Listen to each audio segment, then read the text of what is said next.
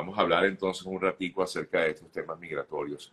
Te envié, te envié esa información, no sé si tuviste chance de leerla, eh, porque quería un comentario tuyo al respecto. Eh, yo comentaba al principio del programa, Yesenia, de que, bueno, la, las autoridades de la patrulla fronteriza aseguran haber detenido 38 personas presuntamente ligadas al tren de Aragua.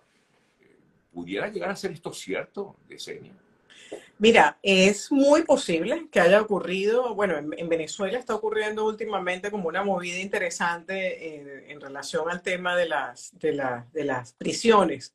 En Venezuela el gobierno está como metiéndose y no sé exactamente la razón o por qué está ocurriendo, pero he visto como algo bastante particular eh, sobre el tema de las prisiones en Venezuela. Entonces, es posible que sí lo que, lo, que, lo que me trae eso a pensar definitivamente y a llevarnos a una, eh, a tener una idea clara de lo que es Estados Unidos y lo que son los controles en Estados Unidos, es que sí, es cierto que estas personas aparentemente venían para entrar aquí al país eh, y hacer X cosa aquí, pero hay varias cosas. Primero, Estados Unidos definitivamente tiene un control bastante interesante. Tal vez la persona puede llegar, por ejemplo, eh, a entrar al país, pero de ahí a que llegue a tener un estatus migratorio y una residencia, eso es otra historia, porque recuerden una cosa, es cuando la persona pide aquí algún tipo de parol humanitario, algún tipo de asilo político, cualquier tipo de alivio migratorio, sea el que sea,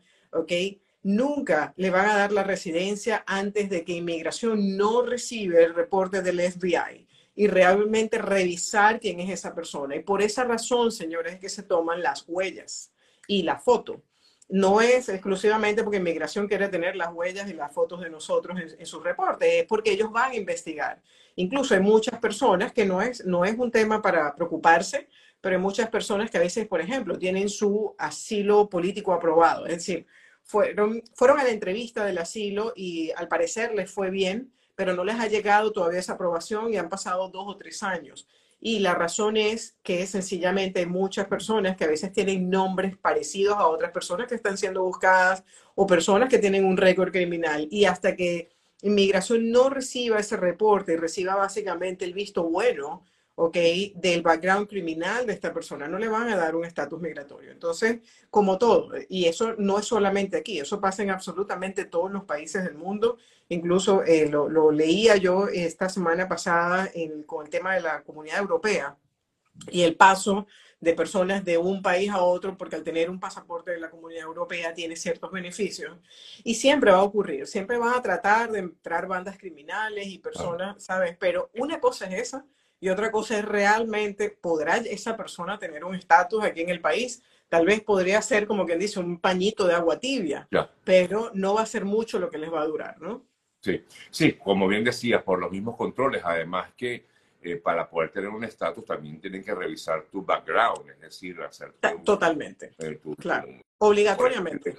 Claro, le piden toda, eh, ¿cómo, se dice esto? Todo un historial policial. Todo, el historial completo. Incluso eh, yo tuve hace algún tiempo una persona eh, conocida que el, el, el, hijo de esta persona había tenido posesión de marihuana hace algún tiempo y la verdad es que fueron, parece que fue un tema muy bajito, los gramos y había estado cerrado.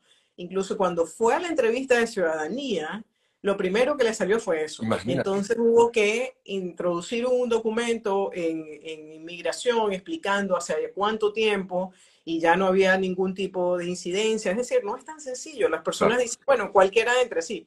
Pues no cualquiera entra, porque por esa razón definitivamente hay controles eh, importantes en la frontera. Pero más allá de eso es no todo el mundo va a poder llegar a la residencia. Personas que tienen esta cantidad de, delitos. Imagínate estas personas de, del tren de Aragua, o sea, imagínate todo el tema de armas que hay en el medio, o sea, sabrá Dios qué es lo que hay detrás de eso, y como todo, ¿no? O sea, los planes en Venezuela han sido, son históricos. Sí, sí, sí, sí. Bueno, voy con algunas preguntas, Yesenia. Por aquí alguien me escribe por YouTube, se el día de hoy, mi grupo familiar de cuatro cumplimos un año de espera por el paro humanitario, no recibimos respuesta. Eh, ¿Qué podemos sobre el paro humanitario, sobre el paro humanitario todavía como estábamos la semana pasada, todavía respiran, todavía siguen aprobando personas, incluso me encantó que hay personas que publicaron la semana pasada, apliqué en tal fecha y ya me aprobaron, porque eso nos indica de que no está detenido. ¿Ok? De que ha continuado. Lo que pasa es que probablemente el, el, proceso se ha hecho un poco más lento porque recuerden, se sumaron otros países al, al paro humanitario y Migración empezó a hacer este tema de, eh, empezaron a, a, decidir los más, los más recientes y los de, los de los más viejos, pero entonces los del medio quedaron como un colchón en el medio que no se sabe exactamente eh, qué, es lo que, qué es lo que va pasando, pero aparentemente se va moviendo. Claro. Eh, es un tema de paciencia, yo lo entiendo perfectamente para muchos, ¿no? Eh, pero bueno, eh, te consultan, doctora, ¿qué ocurre cuando a una persona le colocan un grillete? Ok, el grillete puede ser por varias razones. Una de las principales es que estás bajo un proceso migratorio y ellos necesitan controlar hacia dónde estás, no puedes salir del país o no puedes salir de cierta zona geográfica. No incumplas, no trates de quitarte ese grillete porque créeme que no te lo has terminado de quitar cuando ya tienes al ICE al frente de tu casa en el caso de inmigración. Hay otros grilletes diferentes que son por temas criminales, es otro tema, pero asumo yo que están hablando del tema de inmigración. Sencillamente cumple con el régimen de, de, de, reportes que tienes que hacer, cumple con lo que te estén pidiendo, créeme que eso al final vale la pena, porque si tú, o sea, si tú demuestras de que tú seguiste los lineamientos, créeme que estás en una posición privilegiada frente a no haberlo seguido y haber cometido errores, ¿no? Definitivamente. Hablando de siguiendo lineamientos, en, el último mes he recibido, sin, sin exagerar números, más de 15 llamadas de personas que han tenido problemas para entrar al país con la visa de turista. Y la razón es la siguiente, Sergio. Acuérdense una cosa, Estados Unidos es un país que tiene muchos controles, pero aunque a veces pareciera, ¿ok?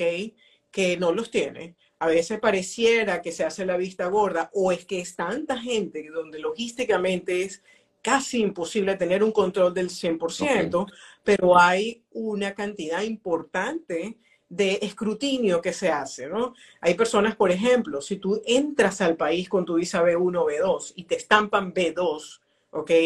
Tú vienes con propósitos de estar aquí como turista. Si tú sales del, por ejemplo, te pasas aquí dos meses, sales del país, reentras dentro de seis meses y en el puerto de entrada a ti la persona te dice, eh, ¿qué hizo la vez pasada? Y te dice, bueno, yo fui a una reunión que tenía o tenía aquí un entrenamiento de la empresa a la que venía, tú violaste tu estatus migratorio porque tú entraste como turismo y turismo no es venir a reuniones, no es venir a, no sé, por ejemplo, un, atleta, venir a una competencia y salir, eso requiere de una visa en particular o... O de artistas que incluso hacer presentaciones en el país, discúlpame, Yesenia. Eso es súper importante, súper importante. Por ejemplo, el tema de los músicos, de los artistas, es súper importante porque dice, bueno, yo tengo visa de turista, sí, sí, tranquilo, yo voy, así sea de voluntario, señores. Si tú entraste como turista, tú estás violando el estatus y están devolviendo a mucha gente. Incluso la, del aeropuerto de Los Ángeles he recibido como seis personas que han regresado en el próximo vuelo. O sea, de una, te regresan en el próximo vuelo.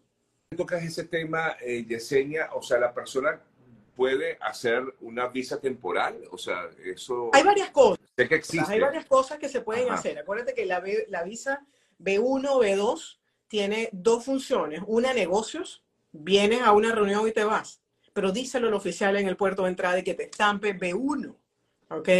Y B2 es turismo. Entonces, vengo de vacaciones a Disney, vengo a traer a mi familia, estoy de vacaciones, vengo a visitar a mi hermana que se va a casar, esas son vacaciones.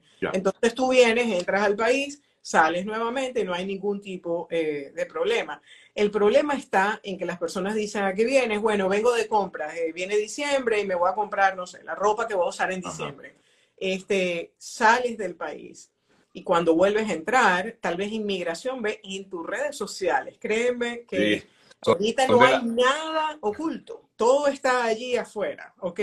Ven en las redes sociales de que, no sé, cantaba eh, música ópera y resulta que había un evento aquí en Miami, cantaste ópera el 31 de diciembre y todo el mundo te aplaudió te fue a lo más bien. O tú vuelves a entrar, si ese oficial hizo su tarea, se dio cuenta de que tú fuiste cantante, pero tú, tú dijiste en la entrada de que ibas a Disney a, llevar a los niños de vacaciones, tú incumpliste con lo que tú dijiste en la entrada. Y créeme que, y tú lo sabes, eh, Sergio, porque esto ha sido bastante de lo que yo he transmitido, creo, a lo largo del tiempo que he estado aquí informando a la gente, incluso en, en las conferencias. Yo soy cero negativa, pero tenemos que tener cuidado. No tomemos eh, por sentado de que, listo, voy a entrar porque no por eso no se dan cuenta.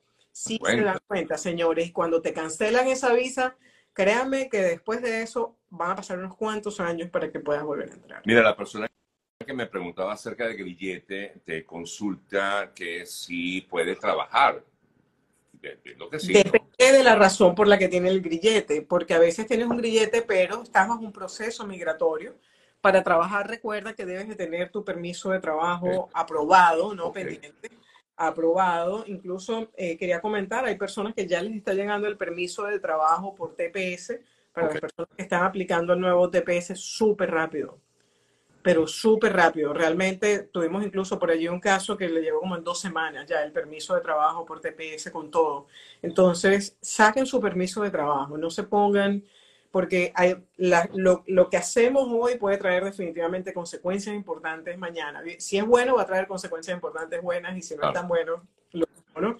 Pero si tienes el grillete, a lo que hay que ver es cuál es tu estatus migratorio. Si tú, por ejemplo, tienes un asilo pendiente, recuerda que cuando tienes el asilo pendiente a los 150 días después de tener tu asilo pendiente, bien sea en corte o como sea, puedes optar por hacer el, el, el, el permiso de trabajo y el permiso de trabajo, recuerden que ahora los permisos de trabajo para las personas que tienen asilo, bien sea pendiente o aprobado, porque bueno, puede ser que lo tengas aprobado, pero todavía no tienes la residencia, lo están dando por cinco años. Entonces vale la pena hacer la tarea y aplicar.